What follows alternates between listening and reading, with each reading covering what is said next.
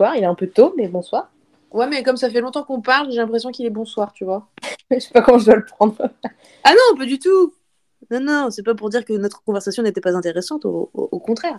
Mais euh, c'est vrai que ça faisait. Normalement, on aurait dû avoir fini là. oui, c'est vrai. On aurait dû s'arranger pour euh, terminer. Bref, ce n'est pas très très grave. Euh, donc bonsoir Pauline, bonsoir à toutes et à tous euh, ceux qui nous écoutent, c'est-à-dire euh, trois personnes. Euh, Faut que j'arrête de dire ça parce qu'on a plus de on a plus de gens qui nous écoutent maintenant. Enfin, on a plus on a des abonnés sur Spotify. Je savais même pas que c'était possible. Il y en a combien 6 On en a 30. Waouh Ouais, je sais pas d'où vous sortez, mais merci les 30 euh, personnes qui nous écoutent sur Spotify. C'est trop mignon. Euh, N'hésitez pas à nous laisser des commentaires si vous avez des suggestions pour des trucs. Parce que là, aujourd'hui encore, on va vous parler d'une série. On n'arrête pas de dire à chaque fois qu'on n'en trouve plus, qu'on sait plus de quoi on va parler, euh, parce que les séries de quand on qu'on était bien, qu'on aimait bien pardon, quand on était jeune, il y en a plus. Et à chaque fois, on en retrouve d'autres. Ouais, alors euh, je pense qu'on arrive quand même au bout. Hein.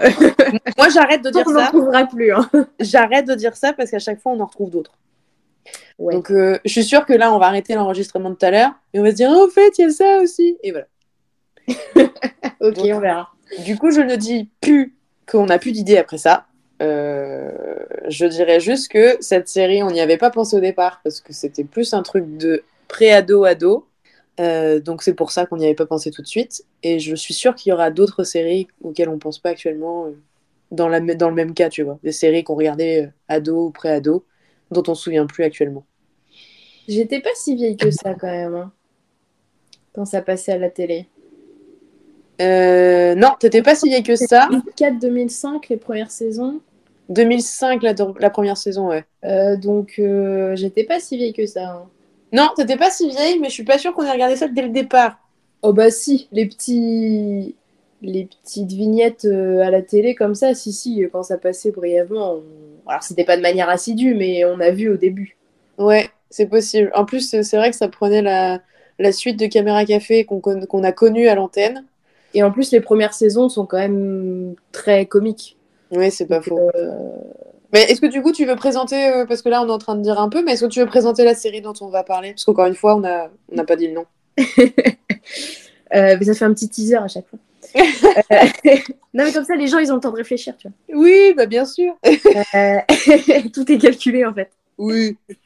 Non, mais en plus, ça tombe très bien euh, parce que, petite, euh, petite anecdote perso, euh, je suis allée voir euh, maintenant il y a 2-3 semaines Mhm. euh, le ciné-concert Ah oui, c'est vrai.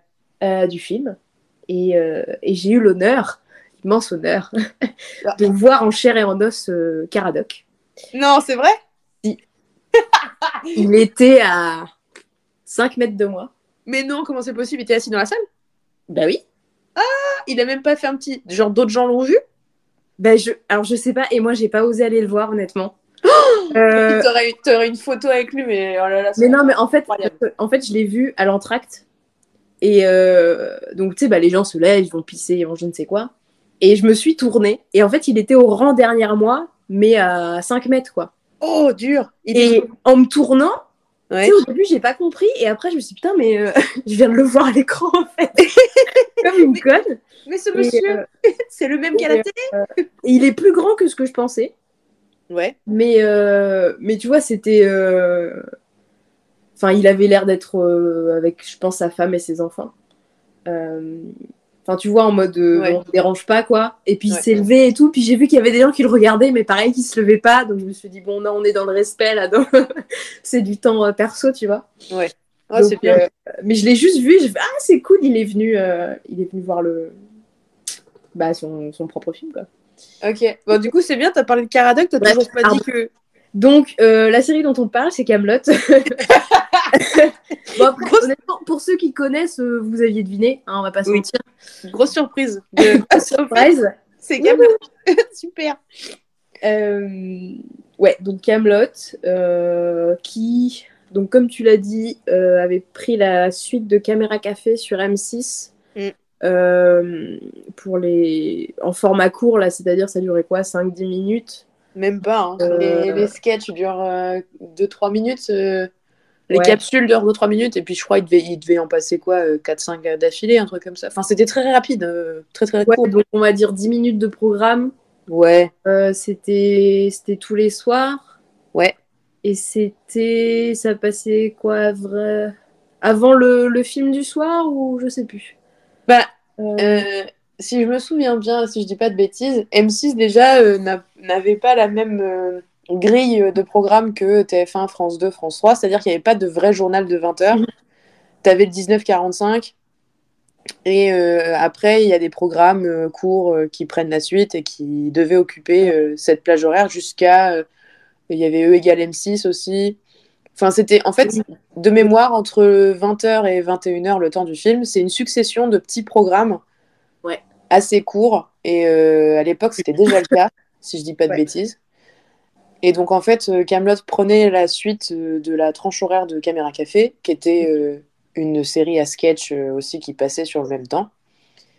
Et euh, quand Caméra Café s'est terminé, il fallait combler le trou. Et donc, c'est Alexandre Astier et sa création originale qui ont obtenu la tranche horaire.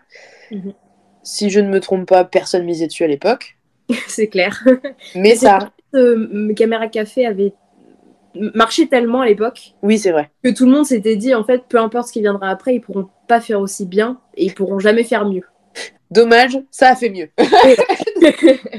c'est beaucoup plus mieux. Bref, Bah, puis, oui, d'ailleurs, objectivement, c'est mieux. hein, je veux dire, le Oui, c'est vachement mieux. oui, c'est un peu moins beauf, un peu moins lourd sur les bords. On est désolé s'il y a des fans de Caméra Café, c'est pas du tout notre génération ni notre humour. On n'est pas trop, euh, on n'est on n'est pas trop fan de ça. ouais, non, pas... Mais euh, c'est intéressant de savoir que ça a pris la suite de Caméra Café parce que les deux créateurs slash euh, acteurs slash peut-être auteurs aussi de Caméra Café qui étaient euh, donc il y avait Bruno Solo et comment il s'appelle l'autre? Le bloc? Ah Yvan Le Bolloc, merci. J'étais là en mode punaise, je sais son nom. Bref, Euh, Bruno Solo et Yvan Le Bolloc une fois que Caméra Ca- Café a été euh, fini et, et remis aux archives, ils ont participé à des épisodes de Camelot un peu pour marquer la transition. Yvan Le Mm. Bolloc, le, le premier d'ailleurs, il est dans le deuxième épisode de Camelot, je crois. Ouais, ouais, tout de suite, ouais. Il est tout de suite là pour un peu euh, limite euh, adouber, jeu de mots, je suis très forte, beau, beau, beau. pour limite adouber la nouvelle série qui a pris cette planche, cette tranche horaire là. et ouais, montrer aux fans que oui, euh, c'est validé par, euh, par les créateurs de Caméra Café et par la chaîne en fait. Mhm. Donc euh, ouais, de mémoire, il me semble, parce que la question originale c'était ça, c'était quel horaire ça passait. Ça, moi, je crois que ça passait vers 20h, un truc comme ça. Ouais. Ouais, ouais, c'est ça, ouais. Avant E égale M6 et puis euh, avant le film du soir. Ouais. Donc depuis, il y a eu multiples moult et il y a encore moult rediffusions sur les chaînes du groupe M6. Donc ouais, sur Sister et sur euh, W9, ça repasse actuellement. Euh, est-ce que tu veux faire un résumé de la série ou est-ce que tu veux que je le fasse comme d'habitude? Bah, si je te dis de le faire parce que je suis nulle, tu vas encore me dire que je te dis toujours ça. donc. Non, mais c'est pas grave, j'ai accepté que c'était mon rôle dans ce, ce podcast. Noémie me dit la même chose. Donc je- j'accepte de le faire. Euh, donc Camelot, qu'est-ce que c'est? Camelot, c'est quoi? Euh, Eh bien, Jamy, qu'est-ce que c'est Camelot Camelot, c'est une série euh, créée donc par Alexandre Astier qui raconte les histoires de la table ronde. Si on résume de manière très très globale, c'est ça. Ce qui est intéressant dans la façon, dans la relecture que propose Alexandre Astier de, des aventures de la table ronde, c'est que on est assez loin de la chevalerie habituelle. C'est-à-dire qu'on n'a pas que des chevaliers euh, très très grands, très doués au combat, très intelligents, qui réussissent toutes leurs quêtes, qui sont vraiment tous là pour euh, la quête du Graal euh, et pour réussir à donner euh, de la valeur à leurs actions, à être nobles, etc., etc. On est un peu au contraire, dans une relecture avec que des bras cassés, à qui on aurait confié une mission hyper importante, hein, qui reste la quête du Graal, mais qui sont tous incapables et empotés et ne peuvent pas remplir cette mission à bien. Et au milieu de tout ça, nous avons le roi Arthur, donc joué par Alexandre Astier, qui se démène euh, avec toute cette bande de pignoufs là autour de lui et qui essaye tant bien que mal de mener des quêtes euh, jusqu'à leur terme pour se rapprocher euh, toujours plus de, du Graal et donc de la récompense ultime. on garde les poncifs de, des mythes arthuriens, donc la table ronde, les noms des personnages sont tous les mêmes. Yvain, Gauvin, Bohort, Perceval, Caradoc, tout cela, ils ont existé, Lancelot et tout, enfin voilà. tout cela ont existé dans les mythes arthuriens et donc sont repris par Alexandre Astier. Mais leur nature change quelque peu. Hein, euh, euh, ils sont tous beaucoup, beaucoup, beaucoup moins débrouillards et dégourdis que dans les, les romans de chevalerie qu'on connaît et dans les histoires de Chrétien de Troyes, par exemple. Et c'est ce qui fait euh, que cette série a un, un, grand succès, on va dire, c'est l'écriture que, que propose Astier, qui est très pince sans rire, très drôle, beaucoup branché sur l'humour de comique de situation et comique de mots, euh, largement inspiré de l'écriture de Michel Audiard et du jeu de Louis Tunès, à qui la série est dédiée d'ailleurs. Mhm. C'est bon à savoir. Et donc en fait, toute cette relecture, cette proposition, cette composition avec des personnages dont le caractère euh, change, euh, ils sont pas tous beaux, lisses, nobles, etc. Ça fait un espèce de melting pot de de plein d'idées déconnantes à souhait, mais qui sont extrêmement drôles.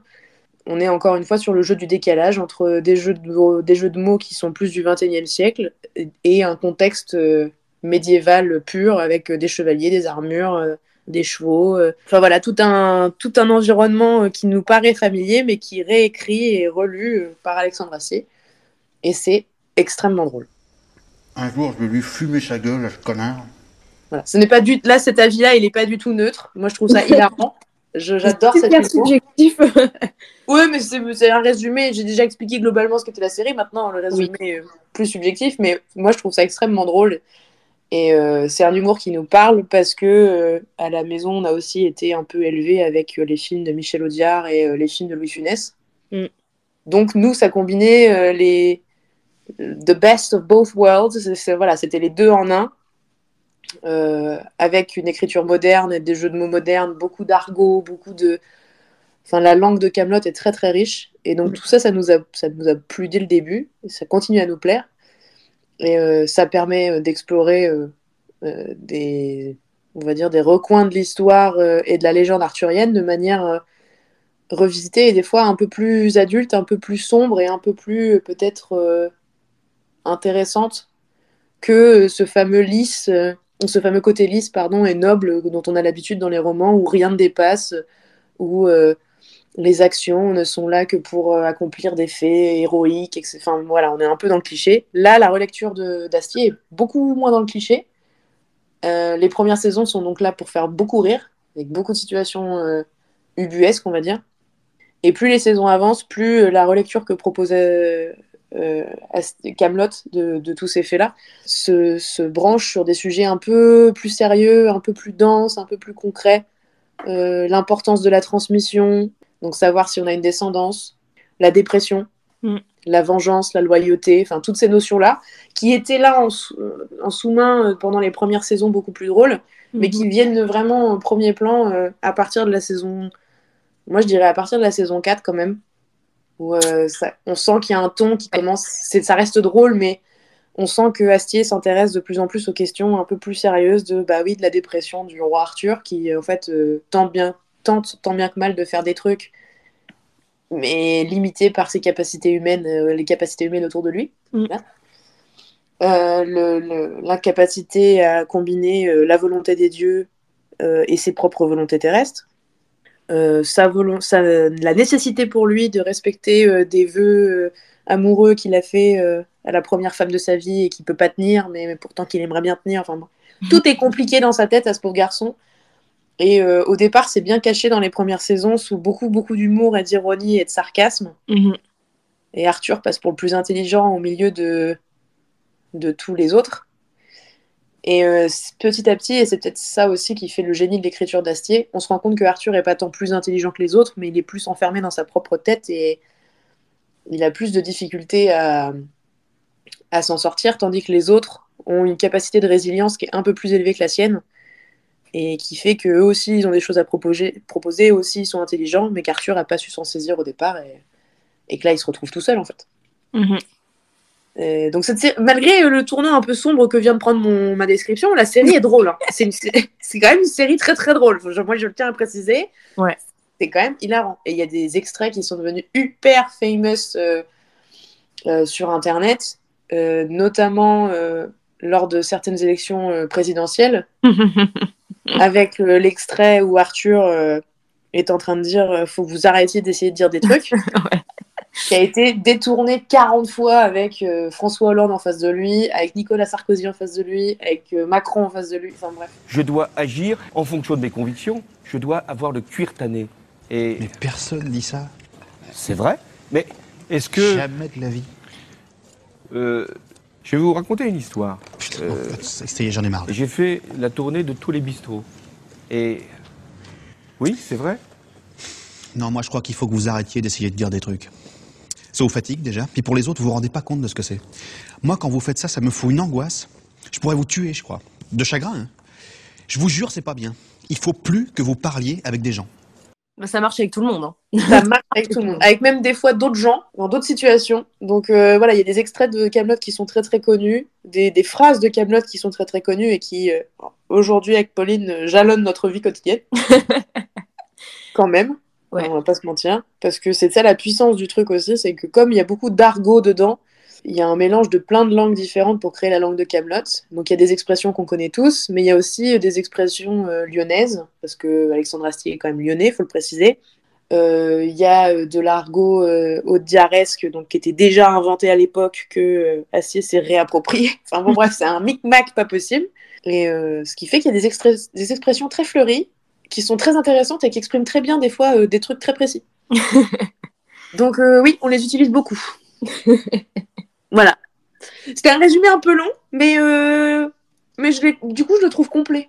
Oui, oui, c'est ça. Non, mais c'est vrai, tu as abordé un peu tous les aspects d'évolution. Après, ce qu'on peut dire quand même, je trouve que c'est. Donc, effectivement, les premières saisons sont très drôles. Et après, c'est vrai que sur les dernières saisons, on n'est plus tant dans la comédie. Mais déjà, la comédie revient dans le film euh, qui est sorti. Et en plus, je trouve que même dans les premières saisons, il, il pose quand même déjà les jalons en fait de ce qui va se passer après. Donc, quand on découvre la, la série pour la première fois, on s'en rend pas compte parce que c'est vraiment euh, c'est fait de manière un peu insidieuse. mais euh, mais en fait, quand on connaît la suite et qu'on Ouais. revient sur le début de la série, on se dit ah oui, en fait, le gars, il avait vraiment pensé à tout quand même parce que dès le début, il voilà, il pose des jalons et euh, ça a l'air de rien, mais en fait, il y a une raison et on s'en rend compte euh, plus tard. Oui, c'est vrai, t'as raison. Et parce que par exemple, le donc une des raisons du, on va dire de l'éclatement euh, du pouvoir euh, d'Arthur, c'est euh, notamment parce que euh, sa femme Guenièvre part avec Lancelot, parce que parce que Guenièvre se sent délaissée par son mari, qu'il ne la touche pas, qui qui qui n'a pas de d'affection spécialement pour elle et euh, et qui n'est pas très pas très agréable avec elle. Euh, Il est super relou, oui. Ouais. Il Euh, est infect avec Guenièvre. et donc, elle rêve d'une meilleure vie et, euh, et Lancelot lui, lui, lui vend ça, on va dire. Euh, une, Mm. vie, euh, une vie avec un homme qu'il aime et qui prend soin d'elle. Et euh, voilà. Donc, elle quitte, euh, elle quitte Arthur, elle fuit avec Lancelot. Mm. Et ça, en fait, dès les. Moi, je l'avais oublié. Ouais. Mais en fait, dès les premiers épisodes du, de la première saison, enfin, du premier Mhm. livre, Ouais. euh, déjà, il nous montre que euh, Lancelot en pince pour Guenièvre, en fait. Alors Ah que, alors, ouais, alors que pendant des, des, des, du coup, euh, au moins les trois premiers livres, Ouais. Euh, il se passe rien du tout et on en reparle quasiment plus, en fait. Alors, on parle de livres parce que c'est comme ça que les saisons sont Oui. intitulées. hein. Oui, Mais- voilà, pardon. C'est bouquins. c'est pendant les trois premières saisons. Donc, les... chaque saison est un livre. Livre 1, livre 2, livre 3, etc. Donc, c'est pour ça qu'on dit ça. Mais oui, pendant les trois premières saisons, trois premiers livres, Euh, il y a des, des allusions. Moi, je m'en souviens de ces allusions parce que je les connais vraiment beaucoup, ces trois premières saisons. mhm. Il y en a une où euh, Lancelot est avec Guenièvre, ils sont en train de parler, il explique à Guenièvre en sous-entendu qu'il est tombé amoureux d'une femme de chevalier et tout Mhm. Et que c'est interdit, on peut pas prendre la femme d'un autre chevalier sauf si on le tue. Ouais. Et du coup, elle est là, elle, elle comprend pas du tout, elle est à côté de la plaque, elle sait pas de qui il parle et tout. Et euh, elle lui dit, mais si, vous savez ce qu'il vous reste à faire, vous devez aller tuer le chevalier euh, dont, dont c'est la femme euh, dont vous êtes amoureux. Et lui, il, se- il se prend en saisie d'un, je sais pas, un élan de courage débile. Et on le voit quitter la pièce avec sa, son épée. Mm. Et euh, on le voit surgir dans la, dans la salle de bain où le roi Arthur est en train de prendre une douche, enfin un bain plutôt même. Et euh, là, on comprend, nous, pour la première fois, de qui il s'agit. Mhm. Et en fait, c'est distillé comme ça, et c'est vrai qu'on n'y on fait pas trop gaffe parce que les premières saisons, ce sont vraiment des saisons euh, à sketch. Il y a un fil rouge un peu ténu qui tient le tout, mais euh, c'est des saisons qu'on peut regarder de manière comme ça, euh, ponctuelle, euh, un épisode par-ci, un épisode par-là. Ça n'empêche pas de comprendre, enfin de, de profiter en fait de l'humour et de la qualité de Camelot. Euh, et donc on a tendance à oublier ces petits faits-là, et c'est vrai que dans les saisons, à partir de la saison 4, où tous les épisodes commencent à être un peu plus liés les uns aux autres, en tout cas de manière plus notable, Mhm. c'est vrai que là on se dit Ah, mais oui, mais c'est vrai, mais c'est bien sûr, j'avais complètement zappé cette histoire. Mhm. Bah oui, parce qu'en plus, c'est vraiment des trucs qui. Parce que par exemple, cet épisode-là, il est vraiment euh, au début du Ouais. premier livre. Ouais.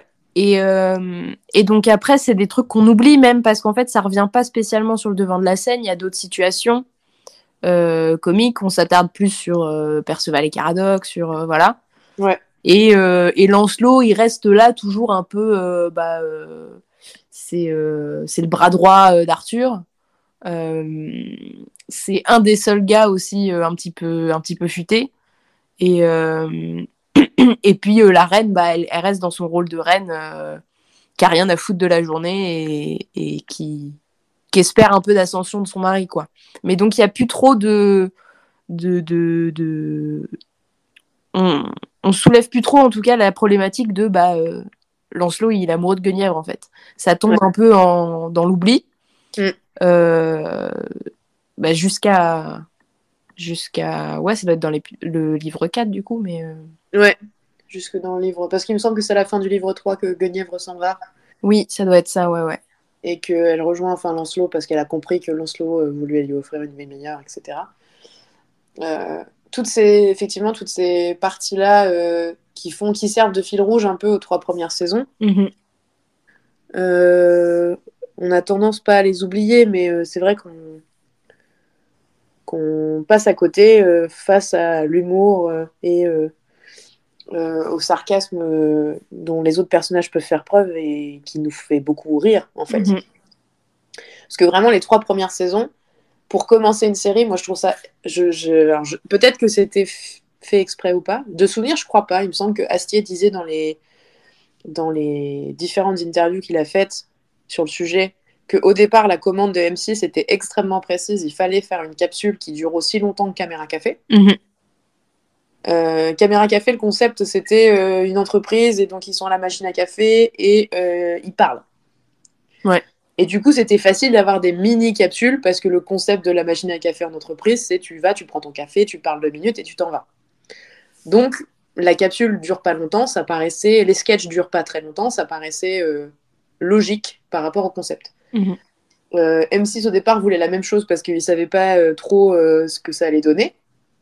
Donc c'est vrai que les tout premiers sketchs, même si c'est pas de la volonté d'Astier au départ, sont une bonne manière de rentrer dans la série parce qu'ils sont très courts, ils exposent de manière assez rapide et donc répétée parce qu'il faut qu'on y revienne plusieurs fois Mhm. les personnages pour avoir une vraie qu'on puisse vraiment prendre en compte qui ils sont et, et ce- enfin ce qu'ils font quoi. Mhm. Donc, euh, c'est vraiment les premières saisons, moi je les trouve très très très très bien faites, très bien montées, très intelligentes. Les, les premiers sketchs sont assez parlants tout de suite. Mhm. On se rend bien compte de vers quoi on va. Et, euh, et du coup, c'est voilà, on rentre bien dedans. Et si on loupe 3-4 sketchs, eh ben, c'est pas grave, on peut choper les autres la semaine suivante. Enfin, il n'y a pas de. Voilà, les personnages vont créer du lien entre eux petit à petit. Mais louper un sketch ou deux, c'est pas gênant. Ce qui fait que quand ça repasse à la télé, ça a toujours autant de succès parce qu'au final, euh, c'est juste drôle. Et du coup, euh, tu regardes parce que c'est drôle. Mm. Et c'est d'ailleurs les premières saisons qui sont souvent le plus rediffusées parce que les autres sont plus longues, plus compliquées. Ouais. Bah, euh, j'avais vu une rediff, ils allaient quand même jusqu'à la saison 5. Ouais. Parce que ça reste. alors, c'est des formats plus longs. C'est 20, 20 minutes. Euh, ouais. Mais on n'est pas sur le format de la saison 6 où. euh, Ouais, c'est 40 minutes, une heure les épisodes, non? où... Ouais. Ouais, mais c'est surtout qu'en plus, on sort de. Euh, visuellement, c'est plus la même chose non plus, tu vois, parce qu'on n'est plus à Camelot. Oui, c'est vrai. Euh, c'est une autre époque, enfin, et donc je pense qu'au niveau rediffusion aussi, c'est peut-être pas. Et puis c'est la, c'est la saison aussi, pardon, la plus sérieuse entre guillemets. La plus sombre, moi, je dirais. Euh, ouais, la plus sombre, c'est un meilleur terme, je pense. Euh, et donc peut-être que pour les rediffusions, enfin, tu vois, quelqu'un qui regarde euh, Camelot en rediff, il cherche peut-être pas ce ce qu'apporte en tout cas les, la saison 6, quoi. C'est Oui. pas. euh, Ouais, je vois ce que tu veux dire. Ouais, je sais pas comment le dire, mais bon. Puis, puis même, ça gérer d'un point de vue rediff pur, c'est un peu plus compliqué. Mais effectivement, les dernières saisons, elles changent. euh, Et c'est là où tu vois aussi que Astier a eu plus de liberté euh, petit à petit dans sa- la création de sa série. C'est qu'au départ, on lui impose beaucoup de choses.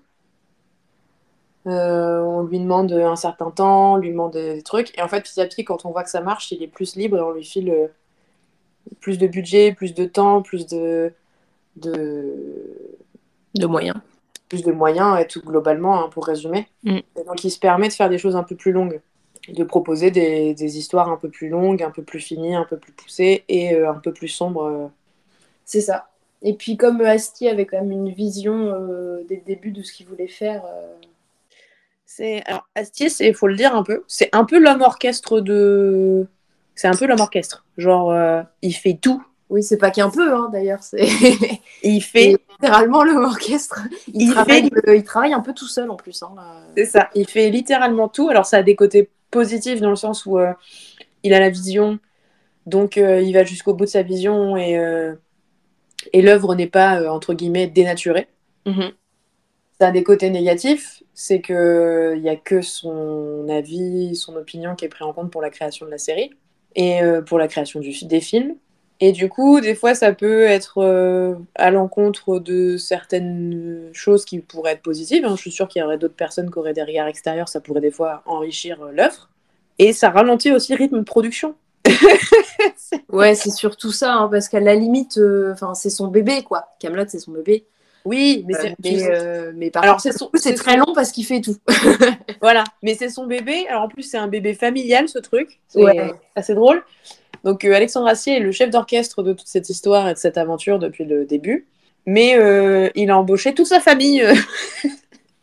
Pour Ouais. ceux qui savent pas, ceux qui connaissent pas Camelot ou qui connaissent très peu et qui connaissent pas trop Alexandre Astier l'univers, c'est une découverte. Pour les autres, c'est de l'acquis, on le sait. Mais euh, Alexandre Astier a fait jouer dans la série euh, son père, sa mère, sa, sa Belle-mère. belle-mère, son demi-frère du coup, Ouais, son demi-frère, ses enfants. Ses propres enfants, sa femme aussi un petit, enfin sa femme de l'époque, Oui. un petit rôle. Ouais. Ça, ça en fait du paquet de.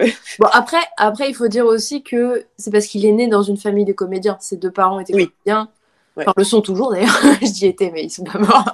non, c'est vrai. Hum, Son comédien et il a baigné là-dedans, en fait, le théâtre, tout ça. Donc, euh, c'est pour ça aussi. Oui. Euh, Non, non, c'est vrai. C'est le, c'est vrai que ça, que ça joue énormément et euh, et ses deux parents. euh, Alors, ce qui est très drôle, c'est qu'il a, empo- il a embarqué toute sa petite famille dans l'aventure, mais il les emploie à contre-emploi. Oui. Euh, ses parents dans la série jouent ses beaux-parents. Ouais. Sa belle-mère dans la série joue sa mère. Euh, son demi-frère joue son beau le, le beau-frère. Donc c'est ses enfants, ses enfants dans la vraie vie jouent les enfants de Caradoc dans la série. Enfin bon, c'est un mix là, cette histoire, ça ressemble à rien. Sauf- c'est assez... Sauf Hein un de ses fils qui joue euh, Arthur Petit. Oui, sauf un de ses fils qui joue Arthurus euh, jeune. Effectivement. Euh, spécialement dans le film d'ailleurs. Non, parce qu'il l'avait déjà fait dans la série. Alors, il Ah était- mais oui, dans la série à la fin. chouille encore, mais tu sais, quand justement Arthur tient la main de ce- cette potentielle descendance, Oui, c'est vrai. euh, c'est déjà son fils. Ah mais oui, c'est vrai. Ouais. J'avais oublié ce petit moment trop mignon. Ouais, ouais, trop cute. cute. Euh, donc oui, euh, Alexandre Astier est le chef d'orchestre de toute cette histoire et, le- et il embauche toute sa famille et donc ça fait une, une- c'est son bébé mais ça fait un peu une œuvre familiale. Après ça reste lui qui dicte un peu tout ce truc là. Mm. Et ce qu'il a de particulier du coup c'est qu'il écrit les rôles avec des gens spécifiques en tête. Oui. Et ça, il ça ressent. pour les acteurs, en fait. Ouais. Et ça se ressent je trouve moi dans la série et dans le film. Oui. Euh, des fois c'est bien, des fois c'est pas top. Parce que bon, euh, c'est trop cool de voir des, des acteurs très connus dans la série, parce que plus la série a gagné en traction euh, au fur et à mesure des années, plus des acteurs euh, célèbres ont rejoint le casting de manière ponctuelle ou pérenne. Mhm. Donc, ouais, donc il y a un sacré casting quand même qui rejoint l'aventure de Camelot au fur et à mesure et qui fait aussi que les personnages, comme ils sont écrits pour les acteurs, c'est quand même percutant. Euh, je disais, c'est généralement positif. De temps en temps, c'est négatif. Genre, clavier, il fait du clavier, quoi. Il arrive et il fait du clavier. Oui, mais je pense aussi que Astier l'a appelé pour ça. Oui, ça collait. Ça collait. C'est-à-dire qu'il il aime clavier et donc euh, voilà, je pense qu'il l'a appelé aussi pour qu'il fasse euh, du clavier. Après, ça colle au personnage en plus, hein, donc ça va. Ouais. Et en, en fait, en plus, je trouve que là, du coup, pour avoir revu le film récemment, je trouve qu'il fait plus du clavier dans le film que dans Oui. la série. Oui, c'est pas faux. Euh, alors, je sais pas si c'est parce qu'entre temps, il a pris 15 ans, mais euh, comme tout le monde. mais euh, dans la série, je trouve que ça va encore. Ouais, non, c'est vrai. C'est vrai, c'est pas faux. Ouais, c'est pas faux. Euh, c'est pas faux. Ça fait partie de ces expressions qu'on se cale tout le temps, du coup, effectivement, dans la vie de tous les jours, le c'est pas faux. Preuve quand même que ça a marqué nos années formatrices euh, d'un point de vue langagier. Ah oui, beaucoup. Oui, oui, c'est clair. C'était quand même pas anodin l'influence que Camelot a eu sur nous. Non, non, c'est sûr. Mais en plus, je pense que doublement, enfin, chez nous, ça a été doublement, euh, ça a été d'autant plus fort que, euh, que, comme tu disais, il s'est beaucoup inspiré de des dialogues d'Audiard, Mm. du style d'Audiard. Et comme euh, nous, en plus, on avait un petit peu un, un spécialiste et fan d'Audiard à la maison, je pense que ça, on a été d'autant plus récé- réceptive à ça, en fait. Ouais. C'était déjà une musique qu'on avait dans l'oreille, quoi. Ouais, non, c'est vrai. Et puis ça, ça marche, c'est ce, que, c'est ce que je disais tout à l'heure aussi, c'est que quand euh, ça a commencé à être diffusé, donc en 2005 sur M6, Mhm. c'est une série courte, c'est rigolo, parce que tu peux rire du comique de situation, donc sans même, sans même avoir les, les niveaux de lecture euh, pour le langage, ça peut être drôle. Donc Mhm. déjà, tu peux être réceptif à ça. Mhm. Et ensuite, euh, les années faisant, donc euh, ça me donne un peu l'image d'Harry Potter, c'est que ça devient de plus en plus compliqué, intense, euh, avec euh, de multiples niveaux de lecture et euh, de multiples références, les années faisant. Un Ouais. peu comme les, du coup les tomes d'Harry Potter qui font pareil. Euh, Camelot me donne un peu cette impression-là. Ça s'enrichit, ça devient de plus en plus riche de sa propre mythologie, parce que du coup la série a créé ses propres histoires, ses propres antécédents, les relations entre les personnages et tout, qui sont pas du tout dans la légende arthurienne au départ. Mhm. Et donc la série euh, avançant, il y a ça qui vient enrichir ce que, ce que Astier avait créé au départ. Il y a toujours les mythes arthuriens, il y a le langage, il y a tout ça, ce qui fait que quand tu re-regardes ça encore maintenant, il y a des trucs qu'on peut recomprendre à nouveau, relire d'une différente manière, euh, apprécier différemment en fait. Ouais. Je pense que c'est ça qui fait que la série est toujours euh, tracte toujours autant de gens et, et a toujours autant une fanbase euh, active Mhm. parce que c'est appréciable à n'importe quel moment. Le, le setting historique de la légende arthurienne, au final, euh, il passe largement au second plan des intrigues euh, relationnelles, amoureuses, euh, de guerre, euh, de... Enfin voilà, c'est tout ça qui fait la richesse de Camelot avec son langage et avec le jeu des acteurs plutôt que la légende arthurienne en elle-même. Mhm. Donc euh, je pense que c'est pour ça que cette série, elle marche encore toujours aujourd'hui. En tout cas, moi je l'apprécie toujours aujourd'hui, même plus qu'à l'époque, parce que j'en profite énormément. Ah oui, oui, oui. Mais de toute façon, je pense que euh, en tant qu'adulte, euh, on en profite forcément plus parce qu'on comprend tous les sous-textes qu'on qu'on comprenait pas euh, lors de la première diffusion, en fait, parce qu'on était trop jeunes. Ouais. Et qu'on voyait que le, le, le- côté comique. Mais, mais en fait, ça va beaucoup plus loin. Je veux dire, il aborde plein de thèmes. Je pense que tu peux bien comprendre que si vraiment, euh, bah, si t'as si t'as vieilli, en fait, tout simplement. Si t'es devenu vieux Mais c'est, je pense que c'est cette combinaison de tous ces éléments qui fait que Camelot est une série euh, complète, mais et qui fait aussi que certains la détestent quand d'autres l'adorent. Ouais, ça laisse rarement indifférent en fait. Enfin, j'ai, pas rencontré de gens qui m'ont dit oui, bof, euh, non. C'était soit vraiment j'aime bien, soit c'est j'aime pas en général. Ouais, c'est pas faux. T'as forcément une opinion, quoi.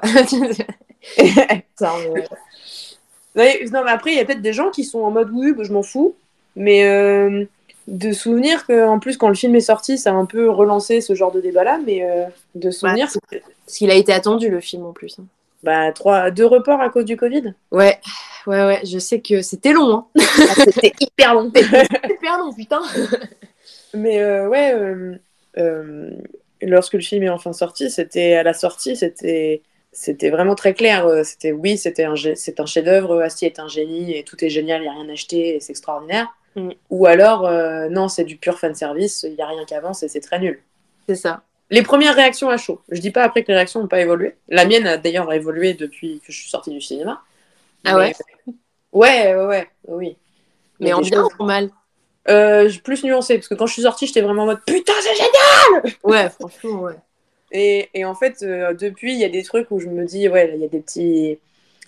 Il y a des trucs inexpliqués, inexplicables de pourquoi t'as fait ça, c'est un peu du fanservice, ou, euh, ou alors ça, c'est un peu inutile, on aurait préféré que t'avances sur tel truc, et, et on n'a pas trop d'explications sur ça, donc on suppose que tu vas nous le dire après, mais c'est vrai que pour l'instant, j'imagine que ce sera comme la série, c'est qu'une fois que les trois pans de la trilogie seront sortis, Mm. le, le tout, l'ensemble sera génial. Ouais, parce que.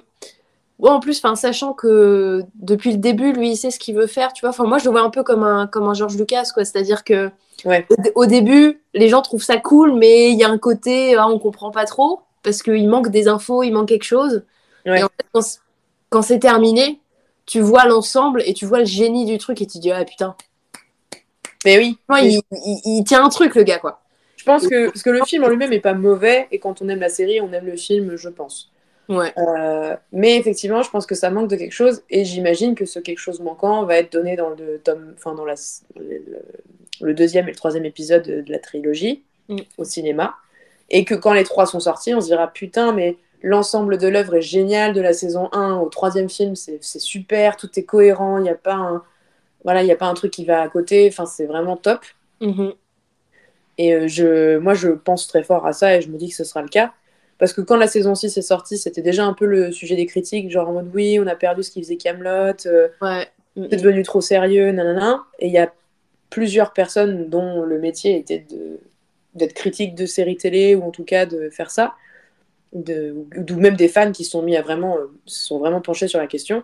Mm. On dit mais non mais si vous regardez bien et c'est ce qu'on a mentionné tout à l'heure, il y a des éléments qui étaient déjà présents en saison 1, saison 2, saison 3 que vous n'aviez pas vu, mais qui déjà montraient que euh, Arthur était euh, dépressif, que euh, que ses, ses, ses acolytes étaient euh, des branques Mm. et qu'il allait y avoir une rupture et que le pouvoir des dieux il n'était pas si puissant que ça, etc., etc. Il y a plein de choses qui sont distillées et les gens, quand la saison 6 est sortie, ont eu tendance à oublier qu'il y avait des éléments en première saison qui étaient déjà un peu sombres, en tout cas, ou qui laissaient présupposer et, pré- et envisager que un tournant un peu plus sombre aurait pu être pris. Ouais, et puis en plus, je trouve que hum, la saison 6, euh, elle, elle apporte aussi quand même des réponses Ouais, euh, à, des, à des questions qu'on pouvait se poser avant. Alors, pas forcément de manière frontale, mais euh, en fait, bah, Ar- Arthur et Guenièvre. ouais, voilà, par exemple, quand tu vois la saison 6, tu te dis, ah, mais oui, en fait, parce que c'est vrai que c'est, en plus, c'est un peu un running gag dans la série, le fait qu'il la touche pas, qu'il veuille pas consommer le mariage, en fait. Ouais. Euh, c'est, un levier d'humour. Mais euh, en fait, moi, en regardant la saison 6, je me suis dit, mais ouais, en fait, je me suis jamais demandé pourquoi. Parce que c'est vrai que tu te dis, elle est pas plus moche que n'importe qui. euh, pourquoi euh, il voudrait pas coucher avec sa femme? Alors, ok, il a des maîtresses, mais tu te dis, bon, une fois de temps en temps, c'est sa femme, pourquoi pas, quoi. Et euh, c'est vrai que je m'étais jamais posé cette question-là. Et en regardant la saison 6, j'ai fait, mais oui, en fait, ça s'explique. Et tu Ouais. comprends aussi, euh, euh, et puis même avec sa relation avec, euh, avec l'empereur, enfin, il y a des. Je trouve qu'en fait, il y a plein de choses sur le, le caractère et la façon d'être d'Arthur qui sont expliquées dans cette saison 6. Et le fait qu'il perde ses amis. Mm. que... Parce que c'est vrai que par exemple, euh, donc, euh, le Pierre Mondy, donc l'empereur, lui donne sa bague. Oui. Et c'est vrai que j'avais jamais fait gaffe. Et en fait, quand tu regardes après, quand tu re-regardes le premier épisode de la première saison, Ouais. il a déjà cette bague. Ouais, Euh, Enfin voilà, je veux dire, lui, tu sais qu'Alexandre Astier, son personnage, dès le premier épisode, il est construit en fait. Il sait ce qu'il va faire avec. ouais c'est vrai. Et c'est juste que il dévoile pas tout d'un coup. Mais comme lui sait très bien ce qu'il va en faire, il peut se permettre de disséminer ça sur, euh, sur 50 épisodes, euh, de, le faire durer 10 ans, parce que lui, il sait où il va. Et donc, il peut dire, bah, à tel moment, je donne ça, à tel moment, je donne ça. Et donc, c'est pour ça que je pense qu'en en tant que spectateur, des fois, on peut être un peu perdu, on peut se dire, ouais, mais où il va Euh, Ah, mais ça, ça sort de nulle part et tout. Alors qu'en fait, non, c'est pensé. Et euh, ouais, je- vrai que la saison 6, euh, ok, elle est, elle est pas forcément. Enfin, elle a pas le même rythme que les autres. Mais, Ouais. euh, mais moi, je trouve pas qu'elle soit achetée, en fait, parce qu'elle apporte quelque chose à l'histoire. C'est pas comme si euh, il s'était fait un kiff de se dire, bah, je fais un format, euh, un format film. Ouais. je voilà, je me fais mon petit plaisir, ça y est, on m'a donné de l'argent et je peux faire ce que je veux. Je trouve que ça apporte quelque chose à l'histoire d'avoir un format plus long, d'avoir fait ce, ce, ce flashback. Ouais. Ouais, je pense que c'est réfléchi parce que pour moi, c'est pas superflu en fait. Et donc, je pense que dans les films, il va sûrement faire pareil. Oui. Bah, c'est ce que je me dis aussi. Mais c'est vrai qu'en sortant, il y avait des... j'avais pas vu certains défauts que tu vois après. Mhm. Mais je suis assez d'accord avec toi. Je, je pense que, vu la personnalité euh, omnicontrôlante de Astier, ça m'étonnerait qu'il ait laissé des trucs au hasard.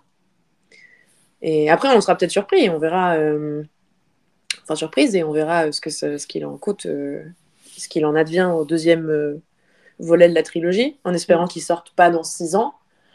Je sais pas parce qu'il avait l'air de dire que déjà, potentiellement, le, le tome 2, enfin le volume 2, serait Ouais. divisé peut-être en deux films. Oh là là, l'enfer. Oh non, il va nous faire une Harry Potter ou une Hunger Games là. Alors, Ouh. je sais pas parce que Harry Potter, euh, bon, ils ont coupé pour faire durer le plaisir, on va pas se mentir. hein, pour, euh, Ouais, mais là, il va faire pareil. euh. Ben, je sais pas. Ça, là, encore une fois, je pense que ça va dépendre de ce qu'il y a dedans. Il y a peut-être moyen vraiment de faire deux films, tu vois, je, je ne sais pas. Après, c'est ce qu'il avait, voilà, euh, laissé entendre dans une ou deux interviews. Ouais. Mais bon, comme euh, c'est pareil, comme il dit bien ce qu'il veut euh, en interview, euh, je, je ne sais pas. Mais, euh, mais, mais voilà, là pour le coup, comme il fait tout tout seul, et ben ça prend aussi beaucoup de temps. Parce qu'il ouais, il écrit, il compose, il fait même le montage euh, un peu tout seul. Donc euh, Mec, il fait tout tout seul. voilà, voilà. à l'ancienne. Donc, euh, oui, non, compliqué. Mais oui, j'ai hâte de voir quand même. Je reste assez fan de cet univers et je veux savoir ce, qu'il en, ce qui se passe et jusqu'où ça va aller cette histoire parce que pour l'instant, on n'a pas été déçus du voyage et, Mhm. et même si l'humour très présent des premières saisons a petit à petit s'est effacé pour des, des moments plus sporadiques, il y a... c'est quand même culte et maintenant ça fait vraiment franchement partie de la culture populaire. Enfin, il y a plein d'expressions que plein de gens utilisent, j'imagine, qui viennent de ça et qu'ils Mm. ont chopé par capillarité euh, en traînant avec des gens qui sont fans de Camelot. Oui, parce que d'ailleurs, je pense que c'est tellement rentré dans le langage courant qu'il y a des gens qui emploient des expressions qui savent même pas que ça vient de Camelot en fait. Enfin, vraiment, je pense qu'on est sur un truc où. euh, Ou que ça a été popularisé par Camelot. Que Oui, oui, oui, oui. inventé, mais Non, non, mais, c'est pas mais faux, par exemple, voilà. c'est ça, je veux dire, je pense que c'est tellement ancré maintenant qu'il y a des gens qui savent même pas euh, d'où ça sort en fait. Ouais, c'est pas faux. Ça reste une série euh, très riche euh, d'un point de vue narratif, euh, très dense, d'un point de vue caractérisation euh, des personnages et tout. Enfin, c'est Mm. vraiment. euh, les, les personnages sont pas uni... enfin, plats, ils sont pas uni- unilatéraux. N'ont pas qu'un seul sens de lecture ou qu'une seule piste de lecture. C'est ça qui est aussi hyper intéressant. Ouais. c'est qu'on se retrouve tous plus ou moins à différents moments euh, dans tel ou tel personnage. Euh, parce que si les premières saisons euh, s'échinent un peu à montrer Arthur vent debout contre tous les autres qui comprennent rien et qui sont Mhm. débiles, et à part Lancelot qui comprend un peu où est le, où est le chemin de la noblesse, en fait, on se rend très vite compte que tous, ils ont leur moment de gloire et leur moment de, de, de, de, de faiblesse, en fait, et qu'ils ont tous un rôle à jouer. Et c'est ça qu'Astier disait dans une des interviews, et je pense que c'est ça qu'on ressent aussi en tant que spectateur ou spectatrice quand on regarde ça. C'est qu'il a de l'amour pour tous ces personnages, Mm. et qu'il n'y en a aucun qui a été présenté comme foncièrement débile. J'écris personne comme des cons, en tout cas. hein. Euh, C'est... Après, je m'inspire des, des gens, Ah voilà, oui. de ce que les gens amènent finalement. Non, j'écris des naïfs, j'écris des gamins, beaucoup, hein, qui ont pas l'air comme ça, mais c'est vraiment écrit comme des gamins. Et d'un autre côté, les, les persos, par exemple, comme Lancelot, où au début, effectivement, on se dit donc avec Arthur, c'est un peu le seul qui a conscience Ouais. de l'enjeu, de, de ce qui Ouais. se passe, qui est vraiment à sa place. Euh, c'est aussi un gars qui est bourré de défauts, en fait, parce qu'il est super narcissique. Euh, il a une très haute opinion de lui-même, Lancelot. Et, Ah oui, euh, il est meilleur que tous les autres. euh, ça, oui. ça, dès le début, on le voit. Et même dans la saison 6, quand, quand donc Arthur va devenir roi de Bretagne et que tu sais, il fait passer le mot que bah, Mm. ceux qui se distinguent par un fait, une quête, un truc, pourront bah, faire partie de sa garde rapprochée, quoi, pourront gouverner avec lui. Ouais. En fait, on se rend compte que les trois quarts, euh, donc euh, Caradoc, euh, Perceval et tout, vont faire un peu une bonne action euh, bah, à leur dépens. Alors, Oui. que, alors que Lancelot, lui, il vient pour la gloire, il vient pour se démarquer, il vient pour, euh, Ouais. pour accéder au rang de chevalier, en fait. Et donc, déjà, le, le- la, la, la mécanique n'est pas la même, et tu vois qu'ils pensent pas de la même façon, et que, euh, et que Lancelot, il est à la recherche du pouvoir tout de suite. Ouais. Et donc, c'est pour ça que c'est pas étonnant que bah, à la fin, ils finissent par, euh, par, euh, par obtenir le pouvoir et, euh, et par en abuser. Ouais, c'est vrai. Mais ça se voit un peu tout, ce- tout cet amour qu'il a pour certains personnages qu'on a tendance à vite mettre sur le côté comme étant trop bêtes ou trop. Pour moi, c'est Perceval le plus gros, le, le meilleur exemple de ça. Ouais. Parce que Perceval et Arthur euh, finalement développent une relation euh, assez particulière et dans plusieurs épisodes, c'est présenté euh, comme tel. Euh, donc Perceval est un des seuls qui mange à la table du roi sans les autres. Mhm. Perceval, dans les ouvrages littéraires de la légende arthurienne, est, est voué à avoir un grand destin. Et dans la série, on se dit, c'est pas. Vu comment Perceval a du mal à comprendre des concepts aussi simples que nord, sud, ouest et est, De toute façon, on dit le Nord. Selon comment on est tourné, ça change tout. Vu qu'il a du mal à, à saisir euh, certains, certaines notions comme celle-là, c'est compliqué de s'imaginer qu'il puisse avoir un grand destin. Et on se dit que Astier est passé à côté et qu'il a voulu plutôt embellir le personnage d'Arthur. Et au contraire, à un moment où euh, Arthur est en plein doute sur le. Enfin, un peu avant ça, mais il commence à se poser des questions sur lui-même, sur sa place euh, au pouvoir, sur pourquoi lui sur le trône de Bretagne et pas d'autres. Mhm. Ce qui lui donne et ce qui lui confère le pouvoir, ça reste Excalibur Mhm. Et euh, l'épée qu'il a retirée du rocher. Alors, selon, il me semble que j'ai lu il n'y a pas longtemps que selon les mythes arthuriens, Excalibur et l'épée du rocher, ce sont deux choses différentes. Dans le, la série, c'est la même chose, Ah ouais, pour moi, c'était la même chose. à vérifier. Mais donc, toujours est-il que Arthur, c'est ce qui confère son pouvoir, ce qui lui donne le pouvoir sur la terre de Bretagne, c'est ça. Et euh, quiconque retire l'épée du rocher, en fait, est voué à être roi. Mm. Et pour l'instant, il est le seul à l'avoir fait. Ouais. Et à un moment, il, dans un échange, ils sont en train de se battre avec Perceval, de s'entraîner à l'épée, bref, ils déconnent. Et euh, Perceval dit Ouais, mais vous vous trichez un peu, vous avez Excalibur dans les mains, c'est pour ça que vous gagnez. Donc Mhm. Arthur lui dit Il n'y a pas de problème, on échange. Et donc, euh, il faut savoir que l'épée magique Excalibur, quand Arthur la tient dans les mains, Elle flamboie. elle flamboie, c'est très bien ça comme mot. Elle flamboie, elle s'allume de mille feux, euh, voilà, on dirait que la lame est en feu. Et donc, il n'y a que quand Arthur la prend dans sa main que la lame s'allume, qu'elle s'anime. Le maître d'armes l'a prise dans les mains, ça marche pas. euh, Léo Dagan l'a prise dans les mains, ça ne marche pas et tout. Et là, ils se battent, ils échangent, ils rigolent avec Perceval. Donc, ils échangent d'armes pour que Arthur prouve à Perceval, selon ses mots, qu'il va lui mettre la tête au carré avec que des beignes. et euh, Perceval prend l'épée, et d'un coup, Excalibur se met à flamboyer encore plus fort que quand c'est Arthur qui l'a dans les mains. Et ce truc-là, il est très rapide, en fait, dans la série. C'est un épisode, saison 2, euh, il me semble, où ça se passe, saison 2 ou 3. Et donc, c'est comme euh, ce qui se passe avec Lancelot, où on a des informations sur le fait qu'il soit imbu de lui-même, etc. C'est distillé comme ça au compte-goutte. Et donc, Perceval est paniqué et dit Non, non, mais reprenez-la, j'ai l'impression que je voulais péter et tout, machin. Et Arthur lui-même est surpris de voir que Perceval fait allumer euh, l'épée comme ça.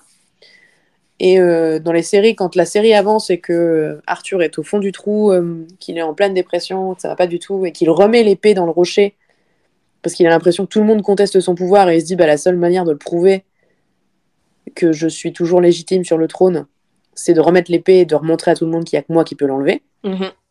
Perceval refuse d'y aller. Ouais. Il veut pas retirer l'épée. Par loyauté envers Arthur. Et parce que je pense qu'il a compris que lui aussi pourrait la retirer.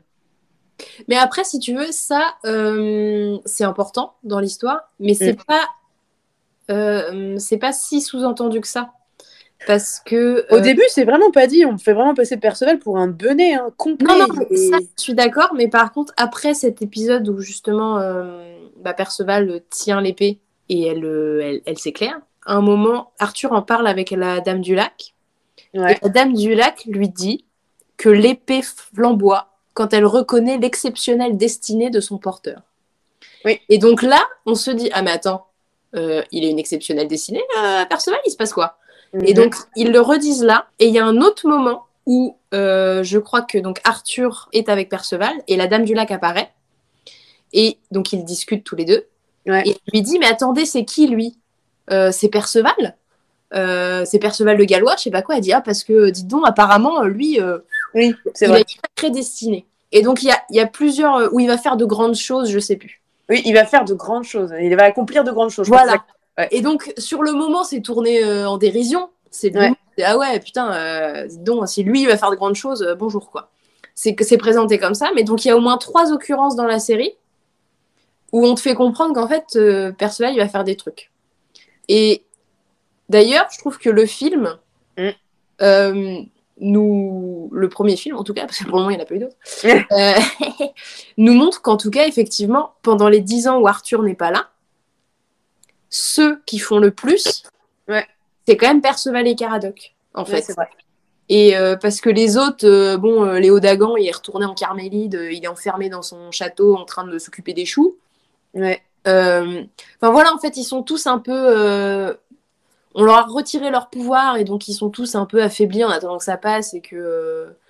Et euh, en essayant de comploter un peu de leur côté, mais bof bof.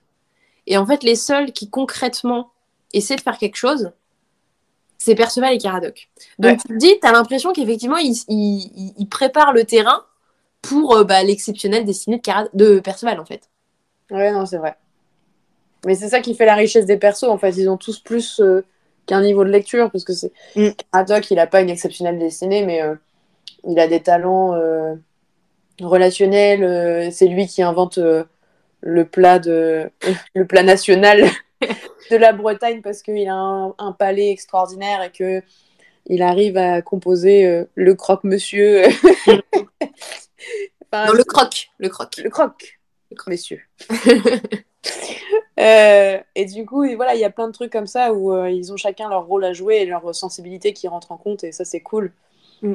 Et même Yvain et Gauvin, qui sont présentés comme des benets, en fait, au final, ils sont, ok, ils sont très très limités d'un point de vue purement intellectuel, ce qu'on pourrait appeler de l'intelligence scolaire. Mm.